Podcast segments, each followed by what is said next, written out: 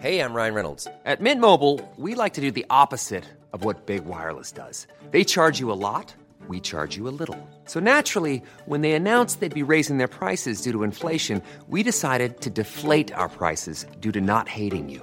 That's right. We're cutting the price of Mint Unlimited from $30 a month to just $15 a month. Give it a try at mintmobile.com slash switch. $45 upfront for three months plus taxes and fees. Promo rate for new customers for limited time. Unlimited more than 40 gigabytes per month. Slows. Full terms at mintmobile.com. Flashback sur Séance Radio. Le cinématographe permet de projeter des images sur un écran. Toute l'actu des grands classiques du cinéma. Bientôt, les films vont être sonorisés. Flashback avec Antoine Cyr et Antoine Julien. Je ne sais pas si vous vous rendez compte de l'aspect grandiose du mélange. Our first full-length motion picture feature in color opens a whole new world of thrill. Flashback sur Séance Radio. Ça, c'est le cinéma. Bienvenue dans Flashback, votre émission mensuelle consacrée à l'actualité du cinéma classique. Chaque premier lundi du mois, avec Antoine Cyr. Bonjour Antoine. Bonjour. Nous évoquons les films d'hier qui résonnent aujourd'hui à travers les rétrospectives, les reprises et les versions restaurées. Au programme de ce troisième numéro de Flashback, les nombreuses ressorties, un gros plan sur le réalisateur Todd Browning à l'occasion de la reprise de Freaks, le coffret DVD de trois films de Richard Fleischer, ainsi que l'actualité des rétrospectives et des festivals. Notre invité est le réalisateur Pierre Filmon pour son documentaire Close Encounters with Vilmon Gigmond, consacré à une personnalité majeure de l'histoire du cinéma. Pierre, bonjour. Bonjour. Et merci d'être avec nous. Et tout de suite, on parle des ressorties. Parlons tout d'abord d'un film euh, relativement méconnu, mais qui mérite d'être redécouvert. C'est Éclairage intime d'Ivan Passeur, réalisé en 1965. Alors Ivan Passeur, euh, il est connu pour avoir été le co-scénariste de Miloš Forman sur L'As de pique et Les Amours d'une blonde. C'est le seul film, Antoine, qu'il réalisa dans son pays d'origine. Mais alors d'abord, euh, on a Pierre Filmon qui est là pour parler de Vilmoche Gigmond et, le fait de commencer cette émission par euh, Passer, c'est aussi un clin d'œil à ce film euh, puisque euh, Passer a eu Vilmoche Gigmond comme chef opérateur sur Staline, un, un téléfilm à grand spectacle avec euh, Robert Duval dans le rôle du dictateur rouge où Gigmond s'est amusé à accompagner Staline d'un jeu d'ombre fantomatique qui sont un clin d'œil quand même un peu paradoxal au grand euh, metteur en scène soviétique euh, Eisenstein. Mais donc, comme vous le disiez, Ivan Passer, qu'on connaît pour Cutter's Way, qu'on connaît pour la- le très étrange Creator avec avec Peter euh, O'Toole, c'est pas un Américain de naissance, c'est un Tchèque qui, comme Forman, a quitté euh, son pays au moment du, du printemps de, de Prague. Et comme vous le disiez, il a été son, il était son, son scénariste euh, dans la période tchèque. Alors, pendant la période de la nouvelle vague tchèque, avant de quitter le pays, Passer a donc fait un seul film en tant que réalisateur, c'est Éclairage intime. Et alors là, c'est vraiment un film de nouvelle vague qui fait passer les impressions visuelles avant la narration, qui cherche à installer un climat avant de nous raconter une histoire. Alors il y en a quand même une histoire, c'est celle d'un violoniste un peu snob de Prague qui arrive avec sa jeune amie pour donner un, concert dans une ville un peu paumée euh, sur l'invitation de son copain qui dirige le conservatoire de musique locale. Il va être un peu accaparé par sa famille, tandis que sa compagne va promener un regard vraiment étonné sur ce monde si différent du sien, ce qui d'ailleurs montre qu'il y avait de vraies différences sociales en Tchécoslovaquie. On va croiser un homme qui n'arrive pas à sortir sa voiture parce que son garage est infesté de poules, un drôle d'enterrement accompagné par des musiciens, une paysanne en bikini fonctionnel qui fauche les blés au soleil de Bohème, euh, la musique aussi omniprésente dans cette Tchécoslovaquie du rideau de fer où il y avait plus de quatuors à cordes que de supermarchés. Et puis, comme on parle beaucoup de chefs opérateurs aujourd'hui, comment ne pas citer Miroslav Ondřiček euh, qui va accompagner plus tard euh, Forman dans Valmont et dans Amadeus par exemple et qui donne à ce film une lumière, notamment euh, dans la nuit, qui est tout à fait extraordinaire et tout à fait novatrice. Donc à redécouvrir dans les salles le 16 novembre. Autre long métrage qui lui aussi mérite d'être redécouvert, c'est Manille de Lino Brocca, réalisé en 1975. Euh, L'histoire d'un jeune homme qui euh, quitte son village de pêcheurs pour Manille afin de retrouver sa fiancée qui a disparu. Il part donc à sa recherche, mais à court d'argent se fait embaucher comme ouvrier sur un chantier. Il découvre alors un monde peu reluisant où se côtoient la corruption, la prostitution et la grande pauvreté. Alors Lino Brocca est aujourd'hui considéré comme l'un des plus importants cinéastes philippins. Alors au début des années 70, il commence à tourner des films à petit budget, puis fonde sa société de production. C'est à cette époque qu'il réalise ses deux films les plus emblématiques, Mani donc et Insiang. C'était un opposant euh, farouche au régime du commandant Marcos, euh, dont il euh, dénonce les faits dans ses films, bien sûr. Il, c'est un éveilleur de conscience euh, important. Il filme surtout une descente aux enfers dans les bas-fonds d'une mégalopole grouillante, inondée de néons, qui illustre la fascination exercée par la ville, qui, selon Broca lui-même, attire les provinciaux comme des papillons de nuit qui viennent se brûler aux lampes. C'est Enfin, une quête de l'amour rageuse et désespérée à admirer donc aujourd'hui dans sa superbe version restaurée 2K. Passons maintenant au grand classique hollywoodien avec L'héritière de William Wyler, réalisé en 1949, qui avait valu à l'époque à Olivia de Havilland l'Oscar de la meilleure actrice. Oui, c'était son, son deuxième Oscar. Il faut savoir que Olivia de Havilland avait bataillé ferme pour acquérir son, son indépendance euh, artistique. Elle avait gagné un procès retentissant contre la, Warner. Et lorsqu'elle est devenue euh, indépendante, elle a été très souvent à l'initiative de ses films. Et c'est le cas de, de ce film-là. Euh, c'est Olivia de Havilland elle-même qui, après avoir vu une pièce tirée d'un livre de Henry James, a sollicité William Wyler pour qu'ils aillent ensemble suggérer à la Paramount euh, d'acheter euh, les droits. Alors, L'héritière, moi je trouve que c'est un film formidable. D'abord, c'est un film parce que c'est la rencontre de trois acteurs exceptionnels qui représentent trois univers totalement différents. Il y a Olivia de Havilland qui représente une vision classique de, de l'âge d'or d'Hollywood, mais en même temps pas si classique que ça, parce que quand elle avait 19 ans, euh, John Crawford lui avait offert la méthode de Stanislavski, qui va servir ensuite de bréviaire à l'acteur studio, et donc elle avait une façon de jouer qui était quand même très acteur studio. Et qui elle rencontre dans ce film, en, coureur de dot, qui essaye d'obtenir les, faveurs de, l'héritière disgracieuse que joue Olivia de Havilland, et ben Montgomery Clift. Montgomery Clift, qui pour moi est peut-être le, le plus grand acteur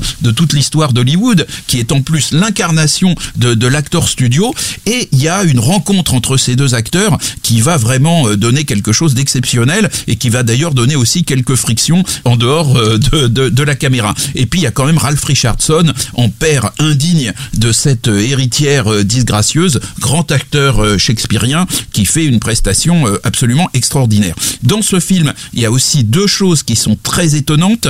D'abord, c'est un des films vraiment d'anthologie de Wyler euh, pour le, travail sur la profondeur de champ euh, qu'il fait avec son, son chef opérateur euh, Leo Tover. Et puis, il y a une musique d'Aaron Copland. Aaron Copland, c'est un des plus grands musiciens américains, mais ce n'est pas un musicien de film. Et, donc, c'est très étonnant parce que euh, c'est l'un des rares films où Hollywood fait volontairement appel, je parle pas des, des cas où Gershwin est adapté ou autre, mais là, il y a vraiment appel à un musicien de musique savante américaine pour faire la, partition du film, et c'est en effet très réussi. Oui, puis c'est un film assez cruel, hein, puisqu'il quand même il s'agit d'un père qui n'aime pas sa fille, et finalement il lui fait enlever toute humanité. Euh, Olivia de Havilland qui joue une sorte de double rôle, hein, euh, innocente, oie blanche au début du film assez terrifiante à la fin. Vous parliez de Montgomery Clift à juste titre parce que c'est très clairement le personnage le plus intéressant du film. hein. Il y a une ambiguïté autour de lui. On ne connaîtra jamais, Jamais, voilà. véritablement ses intentions. Heureusement que Montgomery Clift est là parce que là je suis un peu moins d'accord avec vous. Je trouve quand même, bon, euh, William Wyler a été euh, parfois critiqué, mais c'est un peu à juste titre. Il y a quand même une théâtralité dans le film. Je, je Oui, ne vous n'êtes pas, pas ne d'accord, je partage sais, pas je du sais. tout. Je trouve que la, la mise en scène est, est, est vraiment très réussie. euh, au contraire, est très adaptée à ce type de, de film. Mais bon, là, je, là où je vous rejoins, c'est que il faut avoir un certain goût du théâtre filmé pour apprécier ce film qui est justement tiré d'une pièce de théâtre. Oui, en, même temps, le film s'inscrivait tout à fait dans une époque hein, aussi. et Il y avait beaucoup de ce, ce genre d'adaptation. Autre grand euh, classique, là, qui est pour moi, selon moi, un chef-d'œuvre impérissable, euh, qui ressort le 9 novembre en version restaurée 4K, c'est Sunset Boulevard, Boulevard du crépuscule de Billy Wilder, sans doute l'un des plus grands films euh, sur la mecque du cinéma. Euh, alors avec cette réplique culte que lancée par Norma Desmond, Norma Desmond qui est interprétée par Gloria Swanson dans le film, elle lance à un moment donné à William Holden, je suis toujours une grande star, ce sont les films qui sont devenus petits. Et alors là, évidemment, c'est un film qui, qui représente ce moment où Hollywood prend conscience de, so- de son histoire. On retrouve dans le film Gloria Swanson, qui a été euh, une des stars du muet. On retrouve dans le film Eric von Stroheim, qui d'ailleurs, en tant que réalisateur, 20 ans plus tôt, a totalement ruiné dans la vraie vie euh, Gloria Swanson en, en tournant euh, Queen Kelly. Donc, il y a une espèce de, de mise en Oui, il y a abîme. un, un parallèle de- très troublant un- entre la, les la- acteurs et leur vie, et, euh, dans- leur vie réelle. Leur voilà. vie réelle, oui, oui. Voilà. Et d'ailleurs, à un moment donné, euh, donc euh, Gloria Swanson joue une star du muet recluse et qui espère faire un comeback. Et avec William Holden, qui est devenu une sorte de, de gigolo, ils voient ensemble, ils revoient ensemble en permanence la reine Kelly que Van Stroheim avait lui-même réalisé avec euh, Gloria Et, et Swanson dans les années avait, 20. et qui avait totalement explosé le budget et qui avait ruiné la pauvre Gloria Swanson, justement. Alors, C'est un film absolument fascinant euh, qu'on revoit avec un immense plaisir. I know your face. Get out, or shall I call my servant? You're Norma Desmond. Used to be in silent pictures. Used to be big. I am big. It's the pictures that got small. Uh-huh. I knew there was something wrong. They're dead. They're finished. There was a time in this business when they had the eyes of the whole wide world. But that wasn't good enough for them. Oh, no. They had to have the ears of the world, too. So they opened their big mouths, and out came talk. Talk, talk. That's where the popcorn business comes in. You buy yourself a bag and plug up your ears. Look at them in the front offices. The masterminds. They took the idols and smashed them. The Fairbankses, the Gilberts, the Valentinos. And who we got now? Some nobody. Don't blame me. I, I'm not an executive, just a writer.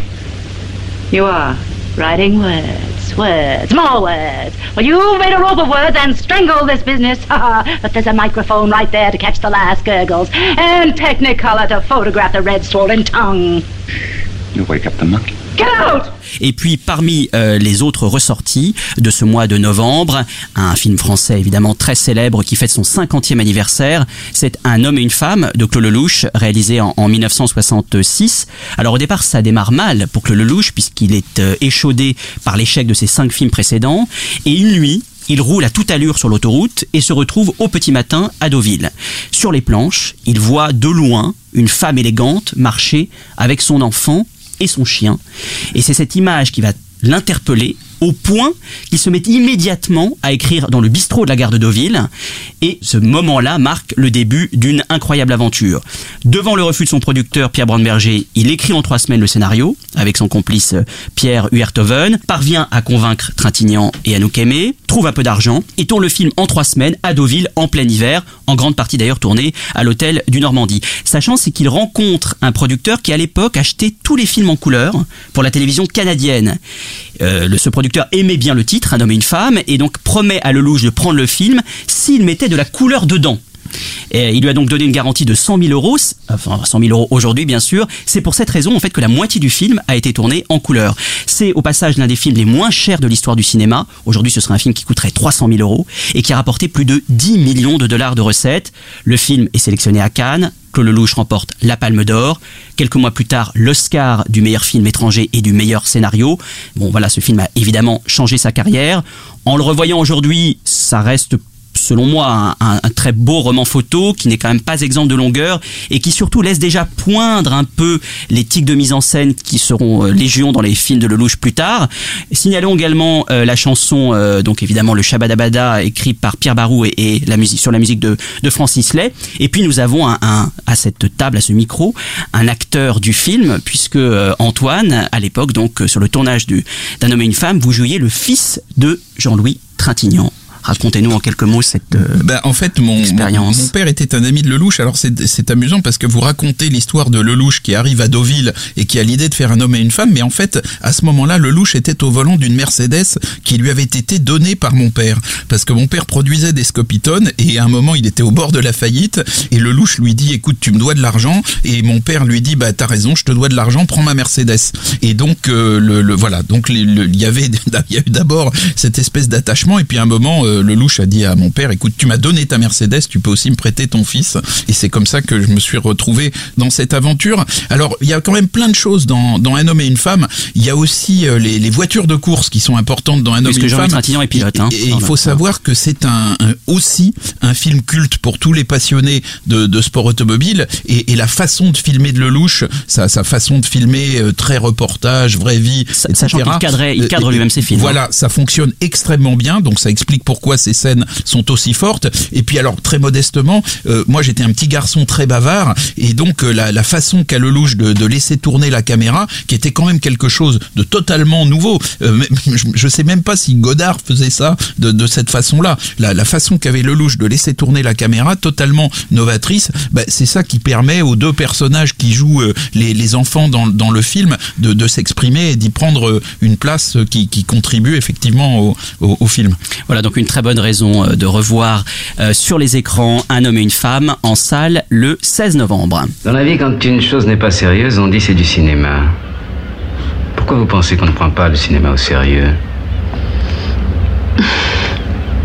Je ne sais pas, moi. Peut-être parce qu'on y va que quand tout va bien. Alors vous pensez qu'on devrait y aller quand tout va mal?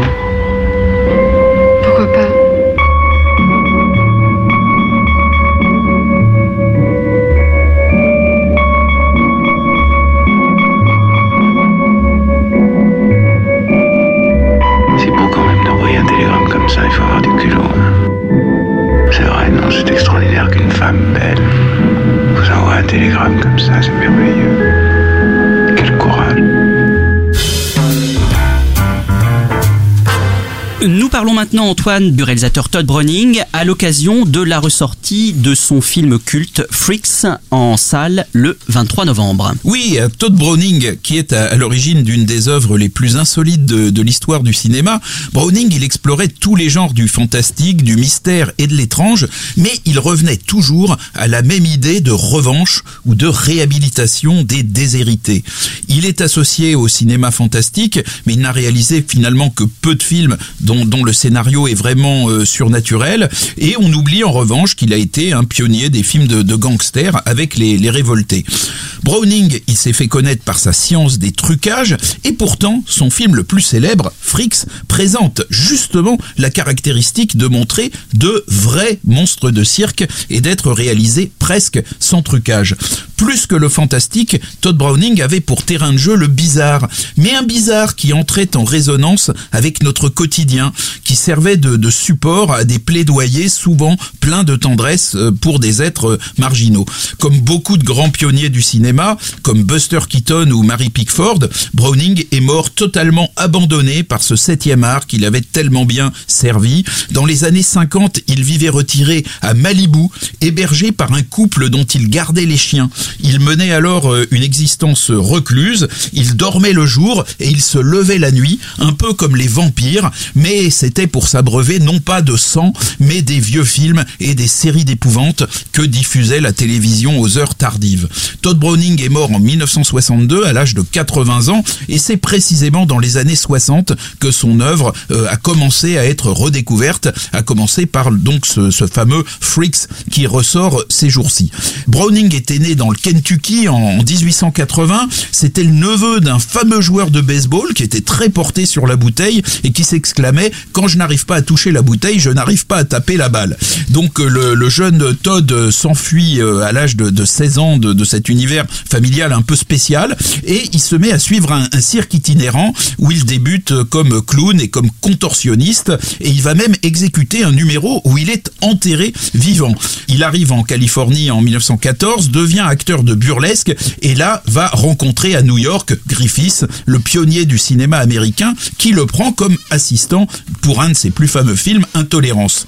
En 1915, Todd Browning est grièvement blessé dans l'accident d'une voiture qu'il conduisait à haute vitesse et l'un des passagers de la voiture est tué. Quant à Browning, l'accident va lui laisser une jambe très endommagée et lui faire perdre une partie de sa dentition. Et ça aussi, sans doute, ça entre en résonance avec ce que va être ensuite la carrière et la manière de filmer de Todd Browning. Il réalise son premier long métrage en 1917. Il devient réalisateur à la Universal où il met en scène des films qui mêlent exotisme et sensualité, comme La Vierge d'Istanbul ou Les Révoltés qui se déroulent à, Chinatown. Alors, en 1925, Browning est engagé à la MGM par Irving Thalberg, le producteur de génie qu'il avait rencontré euh, à la Universal. Et là, euh, Thalberg produit un film qui s'appelle Le Club des Trois en 1925, où il va associer Todd Browning à Lon Chaney, l'homme aux mille visages connu pour ses dons de transformiste. Et précisément, Lon Chaney euh, interprète dans ce, ce, film Browning, donc Le Club des Trois, un ventriloque criminel. Sous un hallucinant déguisement de vieille dame, le ventriloque vend des perroquets qu'il fait parler. Mais quand les clients emmènent les perroquets chez eux, les perroquets deviennent tout à fait muets. Et donc évidemment, ils se plaignent puisqu'ils ont vu les perroquets parler dans la boutique et puis les perroquets sont devenus muets. Et donc à chaque plainte, la pseudo euh, vieille dame accourt et repère les lieux pour un futur cambriolage avec pour complice un Hercule de foire et un nain à tête de poupon. Là aussi, bien entendu, c'est déjà l'univers de Freaks euh, qui se met en, place. Les, les trois larrons constituent une espèce d'entité parfaite avec une voix, un corps et un cerveau. I've been trying for days and I cannot make him speak. Uh, just step back a little. Perhaps you're frightening the bird. Come, Polly, speak. Ah, I see where the butterflies nodded. Well, I declare. Pretty Polly. Oh, you gently to them, softly. Pretty Polly.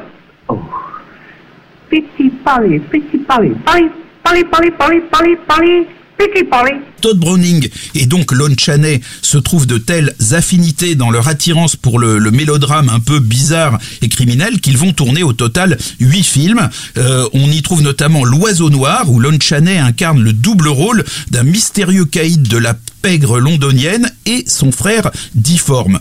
On notera que dans ce film, le gentil est sain de corps, alors que le méchant est difforme, exactement l'inversion des paradigmes qu'on va retrouver quelques années plus tard dans, dans Fricks et qui semble être une constante dans l'œuvre de euh, Browning. Euh, on trouve aussi euh, des différents films qui cultivent l'exotisme, comme La route de Mandalay ou À l'ouest de, Zanzibar, à chaque fois avec un, sens poétique et un sens inné du, du mélodrame populaire. Alors en 1927, Browning, toujours avec Lon Chaney, euh, met en œuvre déjà sa fascination pour l'univers du, cirque. Alors là, c'est une histoire de triangle amoureux qui, là encore, va préfigurer celle de Frix. Lon Chaney joue un lanceur de couteaux qui travaille sous le nom de l'homme sans bras. Alors en réalité, cet homme sans bras a toujours ses bras, mais il les cache pour donner plus d'effet à son numéro. Seulement, il a une jolie partenaire qu'on voit stoïquement euh, exposée au couteau euh, que le lanceur lance avec ses pieds, puisqu'il fait semblant de pas avoir de bras, euh, et, cette femme ne supporte pas les mains des hommes. Donc par amour pour elle, le, lanceur sans bras décide de se faire réellement amputer. Mais le sort est, cruel, et donc après l'opération, euh, le malheureux lanceur qui s'était fait amputer découvre que la jeune fille n'a en fait plus du tout peur de la main des hommes, et, qu'elle aime son rival, dont naturellement il va vouloir se, venger. La jeune fille, celle qui, l'incarne, n'est pas n'importe qui, c'est John Crawford, la future star de, la MGM, qu'on voit ici très naturel et il faut bien le dire, pas si joli que ça, avant que son apparence ait été transformée de fond en comble par les maquilleurs et coiffeurs du studio.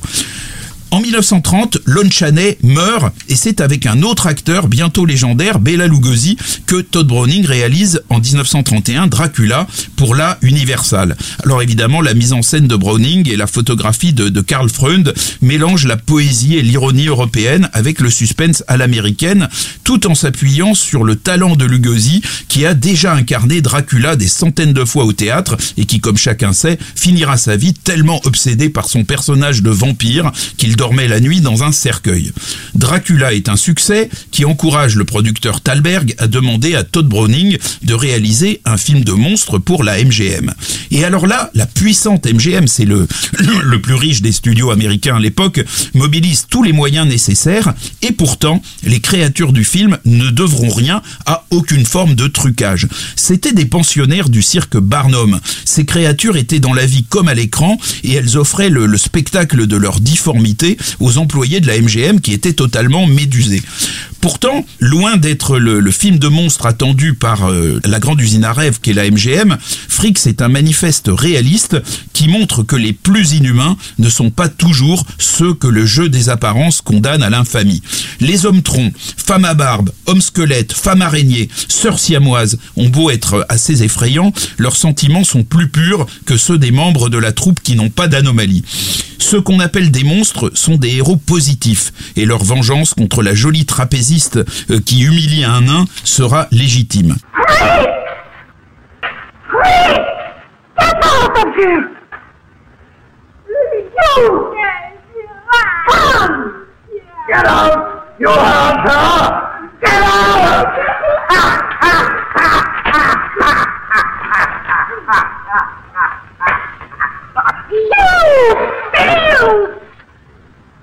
Make me one of you!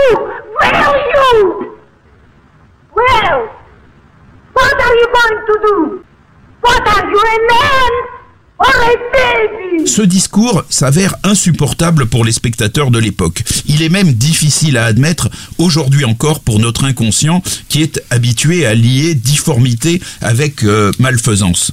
Freaks va être un échec commercial complète et la critique va être désorientée par sa bizarrerie et va finalement traiter le film avec euh, hypocrisie, comme par exemple Variety qui parle d'une œuvre somptueusement produite et réalisée mais à l'histoire inintéressante. Tu parles. Ce reproche est de toute évidence euh, fallacieux, tant le spectacle offert par Freaks engendre chez le spectateur un malaise hypnotique. La MGM se détourne de Todd Browning, dont le règne sur Hollywood va s'achever avec cet échec. Là, il va espérer se refaire en, brouillant les cartes une nouvelle fois. Browning réalise avec Bela Lugosi La marque du vampire, qui est précisément l'histoire d'un vampire qui n'en est pas un. Et puis ensuite, il va faire Les poupées du diable, qui est un film qui, là encore, va être un échec mais qui est lui aussi devenu mythique, où on voit Lionel Barrymore, déguisé en vieille dame comme l'était naguère Lon Chaney, qui incarne un ancien bagnard, injustement euh, condamné, qui transforme en petite poupée criminelle, dirigée sous hypnose, les personnes dont il veut se venger. On retrouve dans ce film beaucoup des obsessions de Todd Browning, mais il s'agit cette fois d'un véritable film fantastique. Browning, au total, ne va réaliser que quatre films après Freaks. Miracle à vendre en 1939 sera le dernier après la mort de son épouse en 1944. Il vivra donc en reclus à Malibu et mourra trop tôt pour assister dans les années 60 à la réhabilitation de son œuvre. Freaks donc de Todd Browning est absolument absolument à redécouvrir ou à découvrir si vous ne l'avez pas encore vu et le film nous montre euh, vraiment des la monstruosité euh, sous toutes ses formes et c'est un film euh, absolument indispensable et on voit aussi à quel point il a pu influencer des cinéastes évidemment comme David Lynch avec Elephant Man. Et maintenant, nous parlons d'une légende du cinéma avec notre invité Pierre Filmon. Vous êtes toujours dans Flashback où nous parlons maintenant d'une personnalité majeure de l'histoire du cinéma mais relativement méconnue. Vous ne connaissez en effet peut-être pas son nom, mais les films qu'il a éclairés font partie du panthéon du cinéma américain. Voyage au bout de l'enfer, Rencontre du troisième type, La porte du paradis, Délivrance, jalonne la filmographie du directeur de la photographie Vilmos Gigmond, décédé au début de l'année 2016, à qui notre invité, Pierre Filmon, rend un très bel hommage dans son documentaire Close Encounters with Vilmos Zsigmond, en salle le 16 novembre. What's your real name? Vilmos. The DP is Vilmos Zsigmond. The director and cinematographer should be dancing together. They should be, just as much as the director has to be dancing with the actors. The cinematographer has to be the one that captures that dance. Filmish came out of Hungary in 1956. Everybody was always asking them, what, what is the style of what you, you guys are using? And we decided to call it poetic realism. It was clearly uh, an expression of a vision of a cinematographer. So we were all criminals, so to speak. Warren, Elfman, and you. I was so impressed with the fact that he was a collaborator, not merely a, a cinematographer. He was always into script, he was always into acting, and worrying about what the audience was going to think, too. He's like a mountain goat. He could get into any position with the camera, you know, up to his neck in water or crouching under a rock. He's always pushing. Come on, why aren't we shooting? On faisait pas ce type de lumière. On vient de la politique des studios où les acteurs sont payés cher, il faut les voir. Donc euh, ils jouent l'authenticité. Tous les films de, de Zygmunt m'ont posé le problème de comment, quel est le type de regard qu'on pose sur les gens. la beauté de cette lumière, la manière dont elle nous enveloppait, on la, on la ressentait physiquement, sensuellement. If you don't have the confidence of the cinematographer, the actor dies a little bit inside because everything's about how you're shot. You know, you get the wrong angle and not get the thought, you're dead. What would be the toughest thing to live with a cinematographer? Movie always comes first, no matter what. Pierre Filmon, bonjour. Bonjour. Merci d'être avec nous dans Flashback.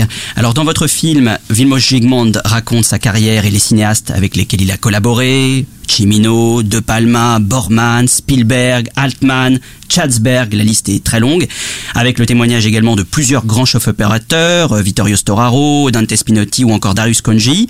Vous le suivez au cinéma Le Grand Action à Paris, où vous êtes projectionniste, mais aussi dans sa ville natale en Hongrie, à Budapest, en Italie, en Californie. Alors vous, comment l'avez-vous rencontré et comment vous est venue l'idée de ce documentaire J'ai d'abord rencontré Villemouche, euh, comme tout le monde, dans les salles, en cinéphile.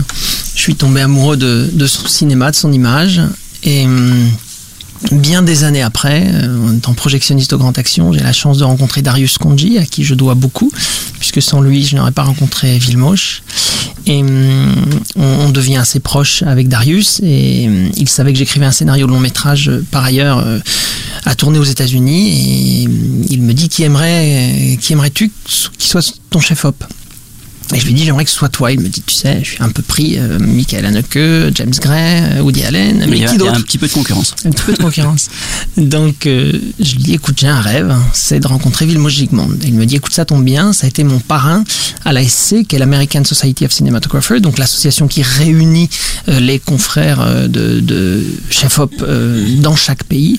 Et il- pour rentrer dans ces associations, il faut être adoubé un peu par un, un parrain. Et le parrain de, de Darius pour rentrer à l'ASC, c'était Vilmos. Et donc, il a exactement fait ce qu'il m'a dit qu'il ferait. Il lui a envoyé le scénario et quatre jours après, je recevais un mail euh, très élogieux de Vilmos me disant j'aime beaucoup votre scénario, j'aimerais faire l'image. Donc la rencontre euh, pratiquement du rêve et de la réalité en un mail. Et j'ai rencontré après Vilmos, il est venu à Paris et je lui ai proposé plutôt qu'on dîne ensemble euh, entre nous, qu'il vienne présenter euh, Heaven's Gate et Délivrance au, Grand Action, où effectivement je suis projectionniste. Ce qu'il a fait, il n'avait pas parlé en public à Paris depuis 1972, depuis la sortie de McCann, McCann Mrs. Miller, euh, John McCabe. Et voilà, de là, je suis tombé en admiration de l'être humain que j'ai eu en face de moi et, et faire un, documentaire s'est imposé tout de suite. Alors, vous racontez euh, sa vie, les grandes étapes de sa vie, bien sûr. Euh, il y a une première grande étape, c'est quand il est étudiant en cinéma. Euh, Zsigmond prend une caméra et avec Laszlo Kovacs, qui va lui aussi devenir un grand chef opérateur à Hollywood, euh, filme en 56 l'arrivée des chars soviétiques dans Budapest. Il conserve la pellicule et quitte la Hongrie pour les États-Unis, où il fera ensuite carrière. Selon vous, que révèle ce moment dans la vie du futur euh, Zsigmond Bah, c'est déterminant à, à plus d'un titre. Déjà, euh, euh, j'aimerais juste rappeler qu'on est en ce moment dans la période des 60 ans de, de, de, cet événement qui a marqué ce, ce grand pays qu'est qu'est la Hongrie. En 56, novembre 56, la résistance du peuple à, l'invasion russe, euh, résistante qui sera écrasée euh, au bout de quelques jours, mais qui sera un, marqueur très très fort de, l'époque et de l'es- de l'esprit de résistance. Et, hum, Vilmos et Laszlo tr- très vite se sont, se sont, se sont dit il faut qu'on en fasse quelque chose. Ils se sont inscrits dans leur époque en disant on ne peut pas laisser ça se faire sans, sans rendre euh, compte de ça. Alors, ils ne sont pas les seuls chef opérateur avoir filmé les événements de 56. Euh, mais la particularité, c'est que ceux qui venaient filmer les événements de 56, donc tout- tout- toutes les images qu'on connaît, c'était des étrangers, c'était des Anglais, des Américains, des Français qui venaient à Budapest filmer ces événements, ramener les images pour les mettre dans les actualités. Et ça a été les deux seuls Hongrois à prendre des caméras des studios Hunia où travaillait Vilmos et Laszlo à l'époque comme assistant, de filmer et après de devoir développer cette pellicule, donc de laisser une trace. Et tout d'un coup, ils pouvaient être suivis à la trace, ils risquaient le- leur vie, euh, leurs proches risquaient leur vie. Et euh, d'un jour à l'autre, euh, Vilmos et Laszlo se sont regardés et se sont dit il faut qu'on parte, on peut pas, on peut pas rester, c'est trop dangereux, on part. Ils ont pris le train avec les bobines sous le bras. Un arrêt avant le, la frontière, ils sont descendus du train, ils ont traversé des champs ensemble et ils ont dû laisser les bobines hum, sous des monceaux de paille euh, puisqu'ils se sont fait arrêter par les Russes. Ils ont raconté des histoires comme quoi ils étaient du coin et les Russes les ont laissés. Ils sont revenus récupérer leurs bobines sous la paille et ils ont traversé la frontière à pied jusqu'à Vienne. Et là, tout d'un coup, ils arrivent à l'ouest et ils se disent qu'est-ce qu'on fait de tout ça? Et donc, ils ont essayé de le vendre. Ça a été long, ça a été compliqué, euh, mais ils ont réussi à vendre cette pellicule à un, un intermédiaire euh, hongrois. Et, au final, euh, cet argent euh, leur a servi pour payer leur passage aux États-Unis. Mais je suis pas sûr de répondre à la question qui était euh, finalement comment, comment comment ça a marqué Vilmos dans sa vie. Clairement, il, a fait un, basculement dans, sa vie personnelle qui, qui, marquera toute sa vie puisqu'il va devenir américain hein, en allant aux États-Unis, en s'installant, en, travaillant dans un dans un laboratoire chimique au début en gagnant un dollar de l'heure, en ramant pendant 10 ans à faire des films de série B voire de série Z, il a il a dû repartir à zéro complètement. Donc je dirais que ça l'a marqué profondément. Lui, il avait toujours, je ne sais pas si vous l'avez déjà rencontré, mais euh, si vous l'aviez rencontré de son vivant, mais il avait cet accent hongrois encore très très fort, Très encore aujourd'hui. Oui. Ce qui a Mm. compliqué parfois le mixage et le montage, pour être tout à fait franc. Et, et il, a, il a été marqué par tout ça, puisqu'il restait hongrois complètement, attaché à son pays, attaché à son histoire, mais aussi profondément américain, tourné vers l'avenir. Donc il arrive aux États-Unis, en effet, où on le décourage très vite d'être chef opérateur. Il persiste, il signe quelques films à petit budget sous le nom de William à l'époque, avant que Peter Fonda euh, ne l'embauche sur son film L'homme sans frontières.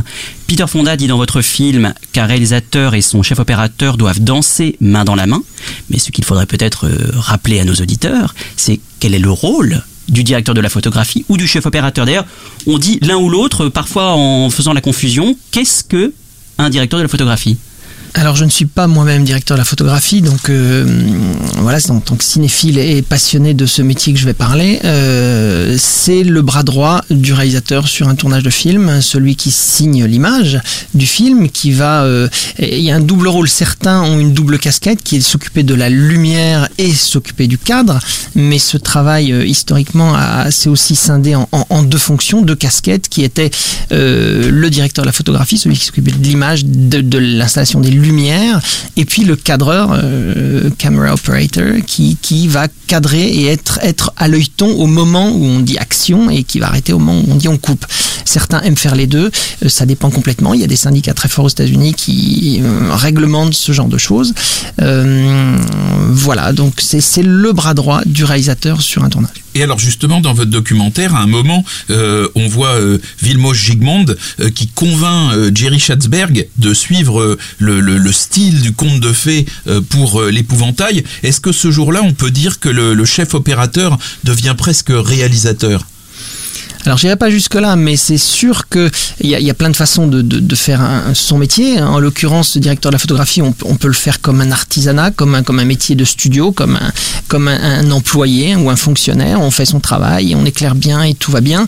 Ou on peut le faire avec euh, toute son âme et sa passion, euh, comme Villemoche euh, et beaucoup d'autres euh, grands grands directeurs de la photographie l'ont fait, en s'impliquant totalement artistiquement, en étant celui qui va incarner euh, les désirs pas toujours simples à, appréhender d'un réalisateur qui, euh, lui, s'il a écrit le scénario, a peut-être une approche euh, d'auteur, une, approche euh, intellectuelle de, de- de- d'un film. Et, lui, le chef-op, il doit trouver des solutions tout de suite, maintenant, avec la caméra qui est là et dans les conditions dans lesquelles on est maintenant, avec la lumière qu'il a, et, c'est tout de suite. Alors justement, dans, dans le film, on voit plusieurs fois Zsigmond qui, qui appuie son travail sur une compréhension presque instinctive des, des variations de la lumière naturelle. Est-ce que c'est une qualité qui distingue les, grands chefs opérateurs et est-ce que c'est euh, euh, quelque chose qui finalement euh, montre la, rupture qu'apporte Zsigmond au cinéma américain? Oui, car il a, beaucoup tourné en extérieur et clairement, il, aimait les, réalisateurs qui improvisaient. Je pense que c'est aussi pour ça qu'on s'est bien entendu. J'ai beaucoup improvisé pour, faire ce documentaire.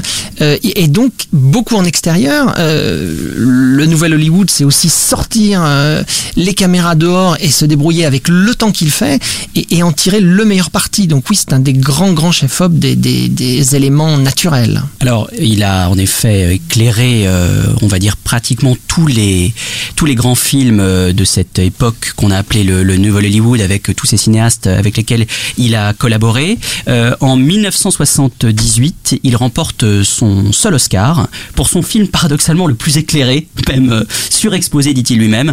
C'est Rencontre du troisième euh, de Steven Spielberg. Et au moment de son discours, il oublie de remercier Spielberg, qui il semblerait, lui en a beaucoup voulu parce qu'ils n'ont plus refait de film ensemble, sachant que euh, Zygmunt avait déjà éclairé le premier film pour le cinéma de Spielberg qui était euh, Shanghai Land Express. Exactement. C'est un moment aussi déterminant dans sa vie. C'est quelque chose, je sentais euh, qu'il avait besoin de dire dans, dans le cours du documentaire. Ça a été un moment que, que je, n'ai pas essayé de dramatiser, mais qui s'est naturellement imposé euh, euh, dans les rencontres qu'on a fait, puisque publiquement, euh, à l'ASC où été tourné à, à Hollywood, devant ses collègues, grands collègues directeurs de la photographie, il dit publiquement, oui, c'était l'erreur de ma vie. Je n'ai- J'ai oublié de remercier euh, Steven Spielberg lors du discours des Oscars. Et si vous le regardez, il est disponible sur YouTube. hein. je n'ai pas pu le mettre dans le film parce que j'avais pas d'argent, donc il y a des choses, des choix qu'on fait. Mais regardez-le sur YouTube. Euh, il, il- c'est la première fois dans l'histoire des Oscars qu'un récipiendaire ne remercie ni le producteur ni le réalisateur. Et il n'a pas fait, euh, même s'il était amer de cette expérience, parce que le film c'est très très mal fini euh, pour des histoires de production. Il a été le bouc émissaire de, de- de- des dépassements de budget et, et- il s'est très mal entendu avec les producteurs Michael et, Julia Phillips qui l'ont détesté et qui lui ont mis sur, sur, sur le beaucoup plus que ce que, que ce qu'il faisait. Et, hum, et quand il arrive en courant euh, pour récupérer son Oscar, il ne s'y attendait vraiment pas. Euh, Quand il déboule, il remercie qui? Il remercie l'Amérique de lui avoir donné sa seconde chance dans sa vie et il remercie ses trois profs hongrois de cinématographie. Ce qui rend les Hongrois très fiers de ce moment-là, puisque c'est la première fois où la Hongrie est mise comme ça euh, de façon euh, euh, aussi, importante au centre de, de- des Oscars. Et il, il s'en va aussi vite. Et oui, il a oublié le producteur et le réalisateur, effectivement. Et un an plus tard, il signe la photographie de Voyage au bout de l'enfer de Michael Cimino, qu'il considérait comme son film préféré. Mais surtout, ce qui est frappant quand on voit l'enchaînement des films, c'est son éclectisme, puisque certes, ils font partie toutes d'une même époque glorieuse du cinéma, mais passer de, du maniérisme, on va dire, de De Palma euh, sur Obsession à la, science-fiction de Spielberg sur Rencontre du troisième type, et en même temps, arrivant à filmer aussi bien euh, la sidérurgie et les ouvriers de, de la Pennsylvanie dans, Voyage au bout de l'enfer, euh, ça montre à la fois un, éclectisme, un sens du regard et euh, oui, un talent euh, inné. Non, vous avez raison, il, s'adaptait à beaucoup de, styles de films différents. Et, c'est ça aussi pour moi une des grandes qualités des grands chefs-op, c'est-à-dire qu'ils peuvent, faire plein de choses différentes. Ils sont, capables de, de vider les, loueurs de, lumière de, Los Angeles, qui a été le cas pour euh, Rencontre du troisième type, c'est pour ça que ça coûtait une blinde ce film, c'est parce qu'il a, vidé littéralement, euh, il n'y avait plus de lumière disponible. Euh, et en même temps, ils sont capables de faire Scarecrow, l'épouvantail ou, ou d'autres films en extérieur improvisés euh, à- à- avec rien et, et- et- et de rendre une magie euh, identique.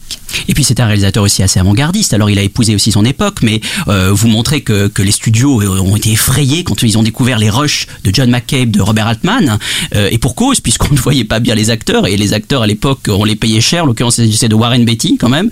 Euh, donc cette vague-là avait déjà a été ensuite poursuivie avec Gordon Willis évidemment sur le sur le parrain. Oui, il épousait parfaitement l'anticonformisme esthétique de cette époque-là. Ce qui est génial, c'est que c'est que cette époque du Nouvel Hollywood est l'une des dernières où on a permis euh, aux réalisateurs de prendre le pouvoir sur les films et on leur a laissé complètement les mains libres. Ils pouvaient faire ce qu'ils voulaient avec toutes les audaces. Et, un, directeur de la photographie ne prend pas les audaces seul, il, les prend avec le réalisateur. Donc les grands réalisateurs ont osé des choses dans les années 70 qui sont exceptionnelles et, un peu uniques dans, l'histoire du cinéma. Tout à l'heure, vous parliez de Todd Browning, un immense monsieur qui a pris des risques incroyables, que j'admire, dont j'admire profondément le cinéma. Et Fricks, je vais courir le revoir.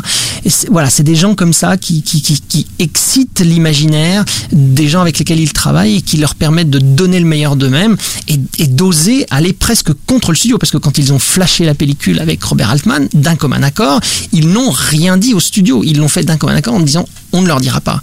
Et quand ils ont envoyé les rushs, les, producteurs s'arrachaient les cheveux en disant mais qu'est-ce que c'est que ce film? Qu'est-ce qui filme n'importe comment quoi Alors, dans, dans votre film, euh, on peut voir euh, plein de choses. On peut voir un hommage au Nouvel Hollywood, quand même, qui est la, la toile de fond. Euh, un hommage au, au métier de, de chef opérateur aussi. Et, et alors, par exemple, à un moment, pour filmer le, le grand concert de The Rose, euh, Gigmond euh, convoque autour de lui les meilleurs chefs opérateurs d'Hollywood et, et leur confie à chacun une caméra. Alors, c'est quoi? C'est de la camaraderie ou c'est la, la conviction que le, le résultat va être encore meilleur avec cette diversité de regards? Parce que c'est un cas unique, quand même, une scène tournée par des, grands chefs opérateurs d'Hollywood.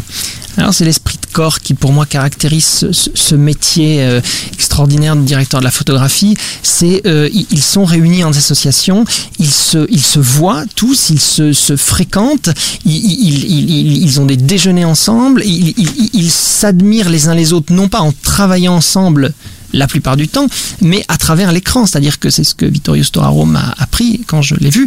C'est-à-dire que en fait, leur admiration respective, ils, ne l'ont pas sur un tournage. Ils, vont en salle, comme n'importe qui, ils voient le travail et, en tant que chef-op, ils reconnaissent le grand chef-op qui a fait l'image du film qui- qu'ils voient. Et, donc, ils disent souvent, ils, se congratulent les uns les autres.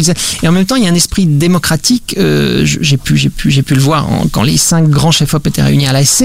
euh, que ce soit un, un petit chef-op euh, de l'ASC ou un grand chef-op de l'ASC, il y, a- il y a une grande facilité de contact les uns avec les autres. Donc, euh, naturellement, euh, je pense Villemoche a fait appel à ces, les gens dont il se sentait proche à à l'ASC et puis et puis il s'est dit à raison que s'il demandait à des grands chefs-op d'être derrière la caméra il obtiendrait encore un résultat meilleur. Et alors non c'est pas un cas unique puisque par exemple The Last Waltz de, de, de Scorsese, Villemoche c'est l'inverse a été appelé pour faire une des caméras Dernière question, euh, Vilmos Gigmand euh, est parfois un petit peu critique sur le nouveau cinéma. Euh, il trouve qu'il y a trop de belles images, que le montage est, frénétique. Et c'est vrai qu'on on a un peu l'impression qu'après l'échec cuisant de La Porte du Paradis de Michael Cimino, sa carrière va un petit peu, s'en- non pas décliner, mais être un petit peu moins éblouissante. Les films seront moins mémorables. Est-ce que vous pensez qu'il a payé le désastre du film, le désastre, je dis bien, et je précise bien financier, euh, et la fin euh, de cette période euh, enchantée oui vous avez raison d'une certaine façon c'est ce qui s'est passé il n'a pas arrêté de travailler pour autant On peut citer quand même euh, les derniers films de Woody Allen, notamment avec lesquels il a. Oui, il a fait aussi Les Sorcières d'Eastwick de George Miller. Euh, Il, a effectivement travaillé sur un, ce téléfilm Staline avec Ivan Passer. Il, il a fait quand même des films intéressants après, La Rivière avec Mark Rydell. Mais c'est vrai, pas avec le, la- la- le même flamboyant des années 70. Mais vous avez raison, ça marque aussi la fin d'une époque. Une époque qui donc à, à redécouvrir euh, grâce donc à votre documentaire euh, Pierre Filmon, Close Encounters with Vilmos Zsigmond. On y apprend beaucoup de choses, on redécouvre cette époque, tous ces films qui nous ont marqués, ce métier trop méconnu et qui est pourtant essentiel dans un film. Euh, ce peintre de la lumière qui était euh, Vilmos Zsigmond, auquel vous rendez un, un très bel hommage dans ce documentaire, donc Close Encounters with Vilmos Zsigmond, en salle le 16 novembre. Merci beaucoup Pierre. Merci à vous. Je signale également que le film sera présenté en avant-première au cinéma Le Grand Action le lundi 14 novembre à 19h30 en présence de Jerry Chatsberg qui présentera également son film L'épouvantail. Et nous parlons maintenant des sorties DVD. Dans l'actualité des sorties DVD Blu-ray, un coffret immanquable des films de Richard Fleischer chez Carlotta euh, qui sort le 9 novembre. Trois films réalisés au début des années 70. L'étrangleur de Rillington Place, Les flics ne dorment pas la nuit et Terreur aveugle. Alors Richard Fleischer était connu avant ces films euh, grâce évidemment à 20 000 sous les mers ou Les Vikings dans les années 50. On peut aussi parler du très très bon film noir Les Inconnus dans la ville. Et puis, à l'instar d'un Robert Wise, il se considérait comme un artisan du cinéma, alternant les genres cinématographiques, le péplum, le fantastique, le polar, l'horreur, le western, film de guerre même, avec une grande dextérité. Et pourtant, il n'a jamais eu la reconnaissance qu'il méritait et ce coffret remet en majesté le travail d'un cinéaste passionnant qui, à l'orée des 70s, se démarque de la dramaturgie qui marquait son cinéma pour un cinéma plus formaliste, une expérimentation qu'il avait déjà euh, commencé avec évidemment l'étrangleur de Boston et l'utilisation euh, magistrale du split screen. Alors, Les flics ne dorment pas la nuit est réalisé en 1971. C'est l'un des premiers films noirs réalistes euh, qui est construit comme une chronique, soit l'itinéraire d'un policier à Los Angeles qui fait équipe avec un vieux briscard qui va lui apprendre les ficelles du métier. Le film est adapté d'un best-seller, Les Nouveaux Centurions, écrit par un vrai policier, Joseph Van Vogue, qui décrit sans manichéisme et avec une très grande véracité le quotidien d'un de rue, avec la violence, les bavures, l'alcoolisme, la, la maltraitance. Il y a une scène très très forte avec un bébé, euh, qui est une scène qui m'a beaucoup beaucoup frappé. Et puis, en dehors de ce réalisme et de cette euh, stylisation, il y a aussi une profonde tristesse dans le film. Le film est empreint vraiment d'une d'une mélancolie à l'image de cette scène vraiment bouleversante d'adieu euh, du personnage de George C. Scott. Euh, il est au téléphone, la, le plan, la, scène est filmée au crépuscule. Il raconte une anecdote. On sait très bien ce qui va se passer. Et là, on voit tout le tout le talent euh, formel et en même temps aussi évidemment l'interprétation sensible de George C. Scott. Il faut évidemment parler des acteurs de ce film. Stacy Keach qui tourna juste après Fat City de, de Houston puis bien sûr George C. Scott qui était encore auréolé de son Oscar pour euh, Patton. Not anymore. We can't hold the line anymore. Yeah, but you know, things change. People change. Last year, everybody's screaming about lack of freedom. This year, they're screaming about lack of control. Yeah, but something else is happening this time. The don'ts. Don'ts are dying. First the vice laws die, and then the misdemeanors, and then the felonies. Easy to get rid of crime. All you do is change the laws. No law against selling dope. Dope's not a crime. No law against robbing banks. Bang. Ain't no bank robbers. Fighting crime is getting very easy. Autre film, peut-être moins connu, mais tout aussi intéressant, euh, qui est présent dans ce coffret, c'est Terreur aveugle, réalisé en 1972, dans lequel Mia Farrow interprète une femme aveugle qui est poursuivie par un tueur qui a tué toute sa famille dans un cottage au milieu de la campagne anglaise. Alors, le film témoigne du sens euh, de la mise en scène de Fleischer et surtout son souci du détail. Il faut voir comment il identifie l'assassin, qu'on ne verra jamais, hein, juste par ses Santiago. C'est l'élément euh, qui euh, nous fait comprendre que ce tueur va rôder euh, et va, euh, va malheureusement commettre euh, de terribles méfaits. C'est aussi un film assez original dans sa construction puisque c'est un film de suspense en plein jour. C'est un film qui se passe en journée, pratiquement en huis clos. Mais finalement, on se rend compte qu'à cette époque-là, c'est davantage la stylisation que la narration qui intéresse Fleischer, puisque d'ailleurs l'identité et le mobile du tueur ne seront jamais dévoilés. Et c'est- intéressant d'observer à quel point euh, Fleischer était dans un souci constant de mise en scène puisque euh, on peut surtout admirer la manière dont il filme Mia Farrow quand elle arrive dans la maison que le massacre a eu lieu mais qu'on ne sait pas encore qu'il a eu lieu. Et c'est ça, c'est extrêmement bien filmé. La caméra dévoile progressivement et de manière magistrale l'horreur en jouant sur la cécité du personnage en fait à ce moment-là du film la protège. C'est extrêmement bien fait et même si on peut ergoter sur quelques facilités de scénario, euh, c'est un film purement Hitchcockien, c'est sans doute pour ça qu'il me plaît tant et euh, qui, a, certainement dû fasciner. On en revient à, à Zsigmond. On parlait de Brian de Palma tout à l'heure. On, ne peut pas penser que, Brian de Palma n'ait pas été fasciné devant un, tel film, à, à quel, voir à quel point la caméra euh, raconte raconte le film. Ce coffret euh, comporte également un autre film avec euh, Richard Attenborough, qui est aussi tout à fait intéressant, qui est le- L'étrangleur de Rillington Place. Tous ces films sont accompagnés, comme souvent chez Carlotta, de très beaux bonus, de documentaires et de commentaires très éclairés de réalisateurs qui adorent Fleischer, Nicolas Boukrieff, Nicolas Saada, qui fait des préfaces sur chaque film, Fabrice Duvels et aussi Christophe Gans. Est-ce qu'on va enfin dire que Richard Fleischer était autre qu'un artisan du cinéma, c'était juste un cinéaste passionnant qu'il faut donc absolument redécouvrir dans ce très beau coffret Blu-ray et DVD.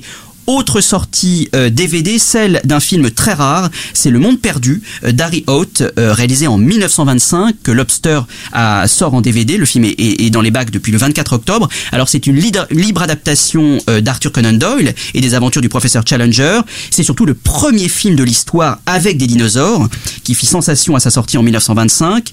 Alors le problème c'est que le cinéma parlant va arriver et que le film va être retiré des écrans, les négatifs détruits, laissant place à un autre film du même genre, un certain King Kong, au scénario somme toute similaire, hein, des explorateurs qui ramènent une créature préhistorique.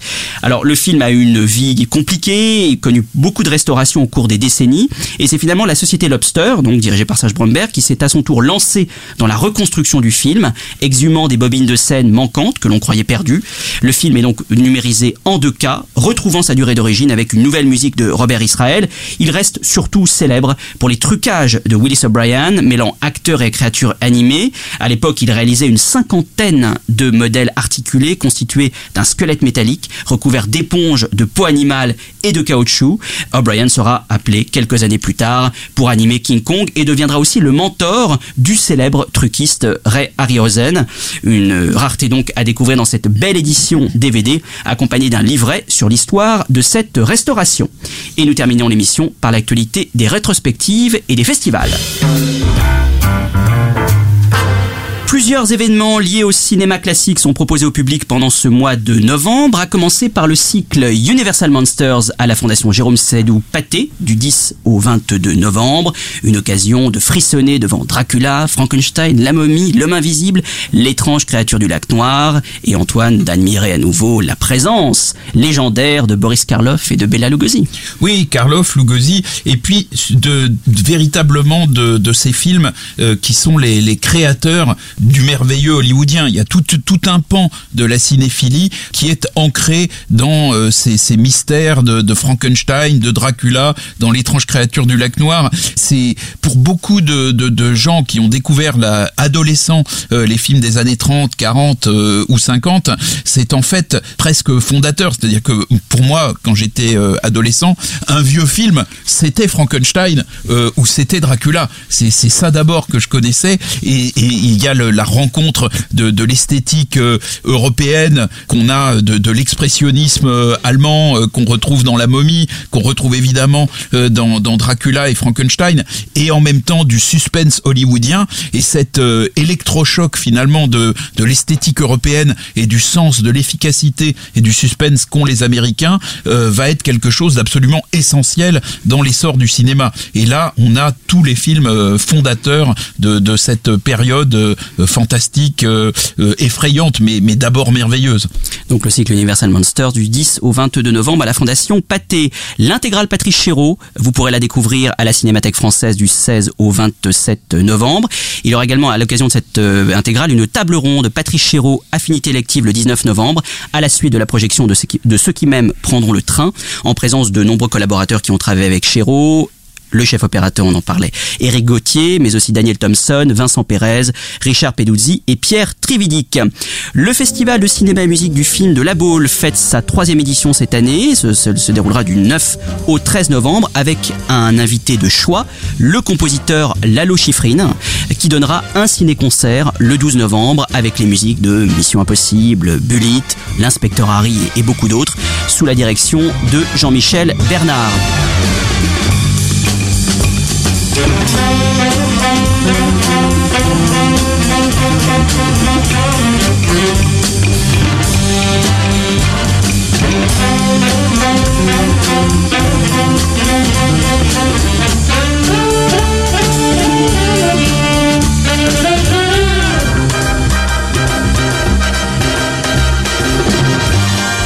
Enfin, le festival TCM Cinéma fête sa première édition du 24 au, au 27 novembre au cinéma Les Fauvettes euh, à Paris. TCM Cinéma, c'est bien sûr la chaîne des grands euh, classiques américains euh, qui propose donc une, belle programmation, notamment une rétrospective Clint Eastwood à l'occasion de la sortie du nouveau film de Clint Eastwood, Sully, qui sera également proposé en avant-première, des restaurations inédites, notamment John McCabe, le film de Robert Altman dont on parlait tout à l'heure, mais aussi Police Los Angeles de William Friedkin. Des séances cultes avec expérience immersive seront proposées au public, une sélection de films ayant marqué des générations de fans. Alors on pourra revoir une fois encore Orange Mécanique euh, et son concert acoustique dans la salle de cinéma, avec euh, aussi euh, agrémenté d'une ambiance 100% Orange Mécanique, avec ses mannequins au teint blanc, ses cocktails Molotov Plus revisités, ses cakes à l'orange, bref, toute une toute une atmosphère autour de, ces films. Même chose pour Reservoir Dogs et sa killer party, avec des défis à relever pour euh, pour chacun des, des spectateurs. Le parrain de cette première édition est le réalisateur Michel Azanavicius qui présentera son film culte La classe américaine, Le Grand Détournement, qu'il réalisa en 1993 avec son complice Dominique Mézeret. À partir de scènes tirées du catalogue des films de la Warner, dont Les Hommes du Président, Rio Bravo et La Tour Infernale, ils imaginent une enquête délirante sur les traces de George Abitbol, alias l'homme le plus classe du monde. Ses dialogues absurdes, son humour invraisemblable et surtout la présence au générique des voix françaises officielles de l'époque font de ce film un monument du genre qu'il est enfin temps de déguster sur grand écran. Et pour le plaisir, quelques répliques bien senties de Monsieur Georges Abitbol. B12 appelle le capitaine Georges Abitbol. B12 appelle le capitaine Georges Abitbol. Quelqu'un vous demande sur le pont. Qui? Un dénommé José. Ok, j'arrive, B12. Ah, voilà enfin le roi de la classe, l'homme trop bien sapé, Abitbol. Alors comme ça t'as été élu l'homme le plus classe du monde. Laisse-moi rire, style le grand playboy des fonds marins, genre qui fait rêver les ménagères. Sauf que moi je les baise, moi, les ménagères, non? C'est pas vrai Écoute-moi bien, mon petit José. Tu baisses ces ménagères, bien, tu dois avoir le cul qui brille, mais c'est pas ça qu'on appelle la classe. Je te dis ça en qualité d'homme le plus classe du monde. Eh, je t'arrête tout de suite. La classe, c'est d'être chic dans sa manière de s'habiller. Rien de tel que d'aller chez Azedine, Alaya, ou même de s'acheter des soupules chez Yoji Yamamoto. Excuse-moi de te dire ça, mon pauvre José, mais tu confonds un peu tout. Tu fais un amalgame entre la coquetterie et la classe. Tu es fou. Tu dépenses tout ton argent dans les habits et accessoires de mode, mais tu es ridicule. Enfin, si ça te plaît, c'est toi qui les portes. Mais moi, si tu veux mon opinion, ça fait un peu has-been. Oh la vache Moi, j'ai l'air has-been, j'en ai pour plus d'une barre de fang sur moi. Alors va te faire mettre. Tu n'es vraiment pas très sympa. Mais le train de tes injures roule sur le rail et de mon indifférence. Je préfère partir plutôt que d'entendre ça, plutôt que d'être sourd. Bien, considère qu'on n'est plus amis, Abitbol. Flashback sur Séance Radio. Le cinématographe permet de projeter des images sur un écran. Toute l'actu des grands classiques du cinéma. Bientôt, les films vont être sonorisés. Flashback avec Antoine Cyr et Antoine Julien. Je ne sais pas si vous vous rendez compte de l'aspect grandiose du mélange. Merci beaucoup de nous avoir suivis. Merci beaucoup Pierre Filmon d'avoir été avec nous dans Flashback. Vous pouvez réécouter l'émission en podcast sur séanceradio.com, SoundCloud et iTunes. Nous vous donnons rendez-vous le lundi 5 décembre, Antoine, Nous y pour un nouveau Flashback. À très bientôt sur Séance Radio. Mom deserves the best, and there's no better place to shop for Mother's Day than Whole Foods Market. They're your destination for unbeatable savings, from premium gifts to show-stopping flowers and irresistible desserts. Start by saving 33% with Prime on all body care and candles. Then get a 15-stem bunch of tulips for just $9.99 each with Prime. Round out Mom's menu with festive rosé, irresistible berry chantilly cake, and more special treats. Come celebrate Mother's Day at Whole Foods Market.